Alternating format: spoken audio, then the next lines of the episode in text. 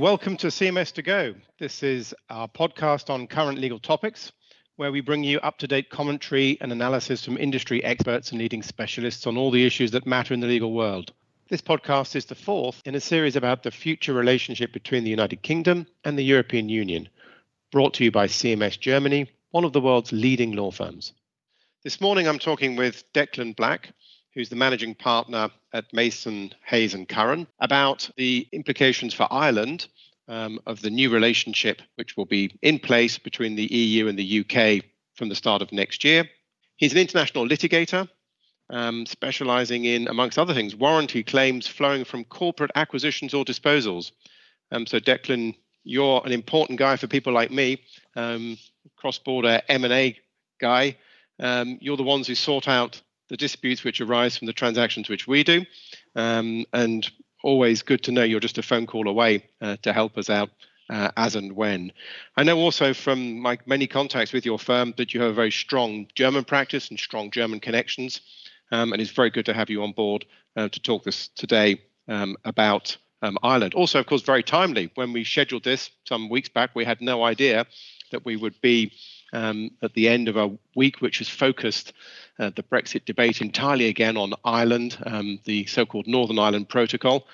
Um, as one of the uh, commentators in the Irish Times, I think, said, uh, the UK move earlier this week with the introduction of the Internal Markets Bill was putting a revolver on the table, um, an expression which took me back to my early days negotiating deals just as the Soviet Union fell apart. Fortunately, my own experience, the revolvers remained in the jackets or under the table. I had one colleague who claimed that on one occasion it did go on the table um, and had a very immediate and dramatic impact um, on the outcome of the negotiation. So, Declan, um, just to start, um, tell us what is in the Northern Ireland Protocol? What is the background um, to this dispute? Well, thank you, John, and it's a pleasure to chat. Um, I think actually the revolver on the table um, metaphor came from Boris Johnson in the debate on the bill and has been picked up by the Irish Times. And it's never good, uh, uh, I think, when politicians start resorting to military metaphors, uh, because it obviously means that the prospects for harmonious agreement are receding.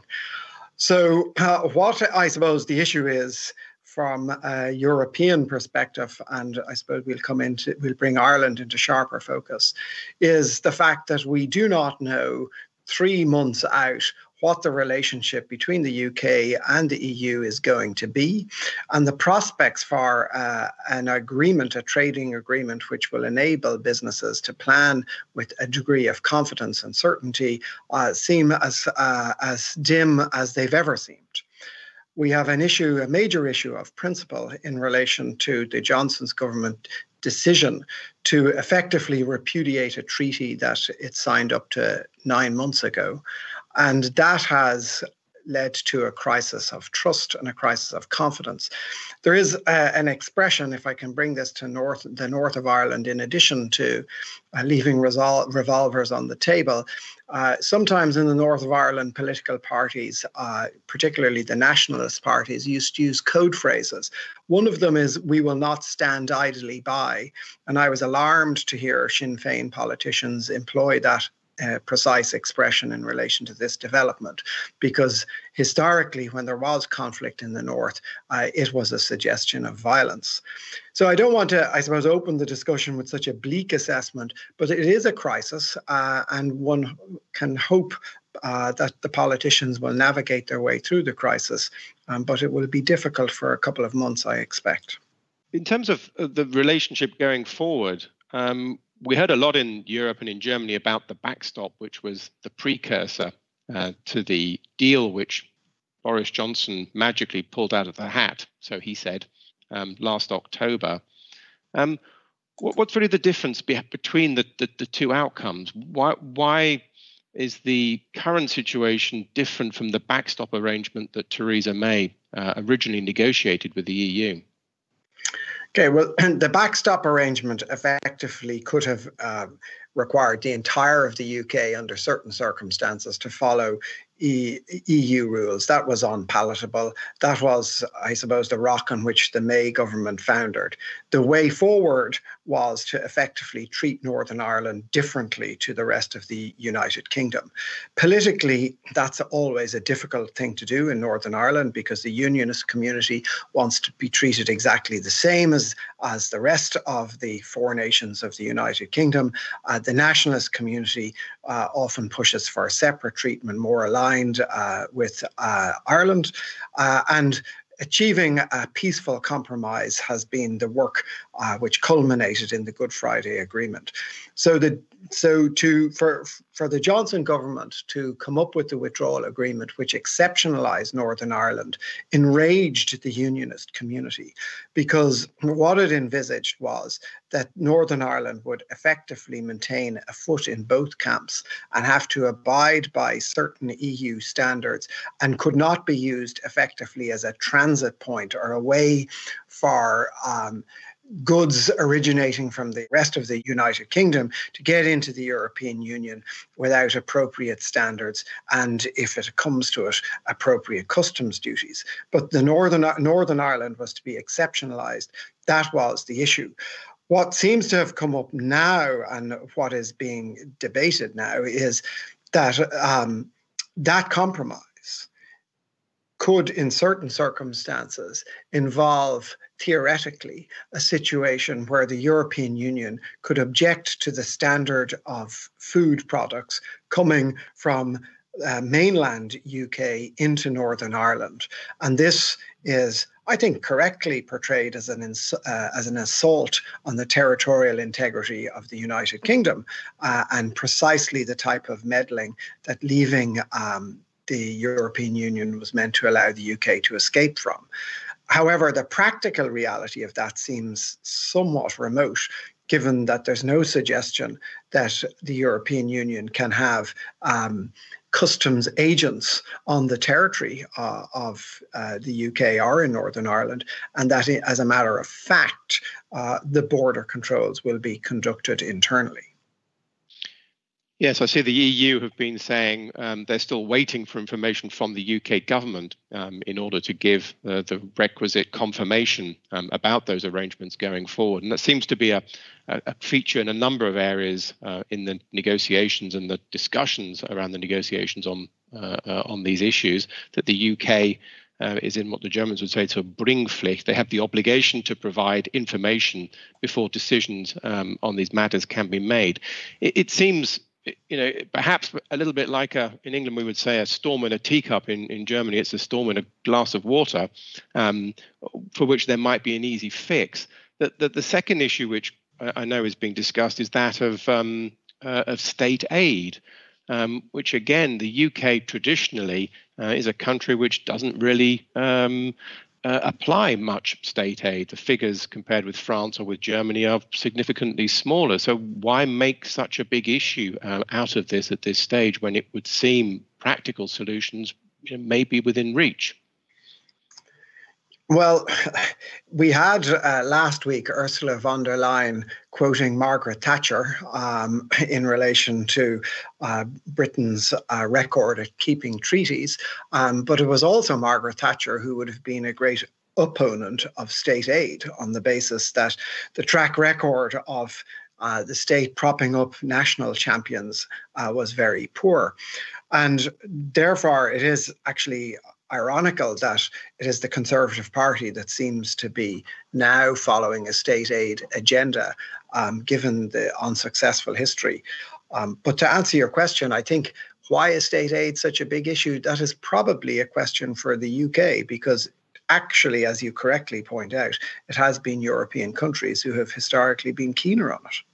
We've seen in the last couple of days as well, we've seen um, politicians in the United States getting involved as often from the United States, it seems, via Twitter um, in this debate, with Joe Biden um, tweeting a couple of days ago a warning, it seemed, to the UK, met with a fairly outraged response from certain elements of the Conservative Party, um, but was then followed up by, I think, a similar uh, uh or similar comments by the um, special envoy for Northern Ireland in the Trump administration uh, itself Uh, why is the US getting involved? What's the US interest um, in this uh, in this issue? Well, my own view is that the US politicians get involved for US political gain, and that's about the long and the short of it. Um, I don't really um, put much credibility on policy statements articulated on Twitter in the midst of a US presidential election campaign. They're all playing to the Irish community and the Irish vote. So, how would you rate then the, the chances of a of a deal between the EU and the UK at this late stage? I think we've got another round of negotiations uh, on the timetable for the end of the month. We have an EU Council meeting coming up at the end of October.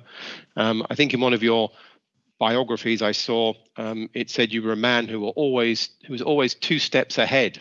So, what's your insight on uh, on the prospects for an outcome on this deal? It's your specialized area as well, after all, bringing people who are fighting with another to a, a successful negotiated conclusion. Okay, well, I don't know about being two steps ahead, but I am an optimist by nature, and um, however, I try to be a realistic optimist. But I am actually optimistic uh, that there will be an agreement uh, for the following reason. And it is one that's, I think, connected to the Johnson government and the project that it is based on, which is delivering Brexit, or in its own words, getting Brexit done. If this government does not actually conclude an agreement, Brexit doesn't get done, and it will fall to someone else to reach some agreement with the EU to conclude Brexit. And it will be a very significant risk, I think, to let time run out and take the view, well, we'll do a deal in four months, six months after everyone takes a bit of pain. Um, when he, the Johnson government has already showed intellectual flexibility and I suppose a record of running things up to the edge and then coming up with a, a deal, even if it's a deal that it then seeks to repudiate in part.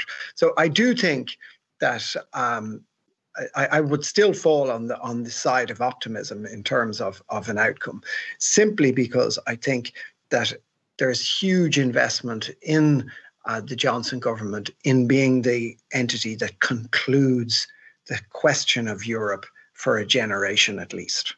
I remember when the UK joined um, the European Union back in 1973, and I remember uh, clearly at the time that Ireland joined at the same time um, as the UK, became an EU member at the same time. Um, and looking back, I know some commentators say, well, that was because at that point in time, the Irish economy was so closely tied to the UK economy, it had kind of little politically or politically independent choice um, in the matter. As the UK now leaves the EU, what's changed in Ireland? Ireland is, seems to be a very committed member of the EU and committed to remaining in the EU. What's changed um, over those years for, from an Irish, Irish perspective? Well, if we start at the beginning, Ireland is incredibly connected uh, with the UK um, in all sorts of ways socially, economically, culturally. Um, at an international gathering, there is no one who has more affinity with an Irishman than somebody from the UK, any one of the constituent nations of the UK. And that's going to remain the same, I think. Um, but the economic balance has changed massively since 1973. Uh, nonetheless, it is still a very significant trading relationship. In fact, for, for both parties, um, UK exports to Ireland are very, very significant, uh, as they are the other way. But now, I suppose Ireland's exports to the UK are 11% of their total exports. I don't know what they were in 1973, but I suspect it would have been up in the 70s or 80s. So Ireland has become um, much more internationalized. In terms of sentiment, it is quite interesting, and the Irish psyche is a, is a strange one. Uh, we did reject uh, by referendum two European Union treaties, um, but in a sort of flexible way, what we did was we negotiated very minor changes to those treaties and then ran repeat referendums, which got a different result. Uh, so there always was a degree of anti-EU sentiment in Ireland, which tipped over 50% twice, uh, and which pre-Brexit, if you had taken a poll, might have run it in the low 30s or something like that. Currently, however, pro EU sentiment in Ireland is in the low 90s, which is an extraordinary figure. But of course, people's views are shaped by other people's views, and some of that is oppositional uh, to the tone of debate and um, the conduct of negotiations in the UK. So, extraordinarily, the UK's opposition uh, to the EU has triggered a wave of pro EU sentiment uh, in Ireland, particularly among the nationalist community. And it was, oddly enough, Sinn Féin, the, the most nationalist party, which opposed Ireland joining the EU in 1973, opposed every single EU treaty since then, uh, and now is resolutely pro EU because of the stance of the UK government. So there is an irony there. Yeah, indeed. Um, but as the clock ticks down to 1st of January, I think we mentioned earlier, whatever happens, whether there's a free trade agreement or no free trade free trade agreement, the entire trading relationship between the UK and the EU, as Ireland as a member of the EU, is is going to change. How are businesses preparing? You mentioned that there's significant cross-border trade still between yeah. the UK and Ireland. How, how are Irish businesses preparing uh, for this change? Well, export businesses are trying to develop new markets. It's very difficult for agricultural exports, particularly fresh produce, because you're obviously a prisoner of your geography. The UK land bridge uh, to other markets is very important. It's as important as the UK market itself. So I think all of the economic studies show uh, that of all of the EU member states, Ireland is likely to be the, the most negatively impacted um, by Brexit. Uh, and the harder uh, the relationship between um, the UK and the EU, the worse Ireland will fare. And I think that's a fair comment. However, I'm not despondent or anyway close to it uh, because of, I suppose, the other uh, features of the Irish economy. The first one, and people tend to forget this, is how small it is. Uh, and when you are small, you have an ability to be very, very nimble. So there are just over 2 million people at work in Ireland. And what that means is very small macroeconomic shifts can drive uh, employment booms, which have very significant economic effects in a small country. So when you've got that sort of uh, size of an economy, you can uh, change your dynamic uh, relatively quickly because, in fact, you have so few people at work. It's one of the reasons why Ireland suffers so much uh, in a recession because when you've so few people at work, you lose 200,000 jobs, and that's a big chunk of your tax revenue, but also why Ireland recovers so quickly in an upturn because you add those jobs very quickly. So I think Ireland will pivot uh, to the EU and US. It has been doing that. And this will just accentuate that. And I think that the way Ireland has attracted so much foreign direct investment, most recently in the technology sector, um, I think Ireland will sustain uh, its position as a prosperous member of the European Union. Yeah, that's good to hear. It's certainly, um, from my experience and perspective, been quite remarkable how Ireland has bounced back um, from two very major economic shocks in, shocks in my lifetime. But from a German point of view, you know, for German companies who are trading with Germany, transporting particularly goods for sale, um, sorry, to Ireland, um, there's a real concern around what happens at the border. Um, and when we talk about the border, of course, now we're talking about essentially the imposition of two borders between Ireland um, and the EU. Most goods are being transported through the UK through the land bridge, as you just mentioned. I think I saw statistics somewhere that there's about 150,000 trucks going through the UK a year between uh, from Ireland to the EU and presumably in reverse as well. Um, and there's real concern around what happens, particularly at Dover, the roll on, roll off ferries um, in the channel ports and the delays which those can cause. Uh, what's the, the, view in Ireland? Is there real concern around the impact that that may have um, on that trading relationship, not just with the UK, but with the EU, with these choke points?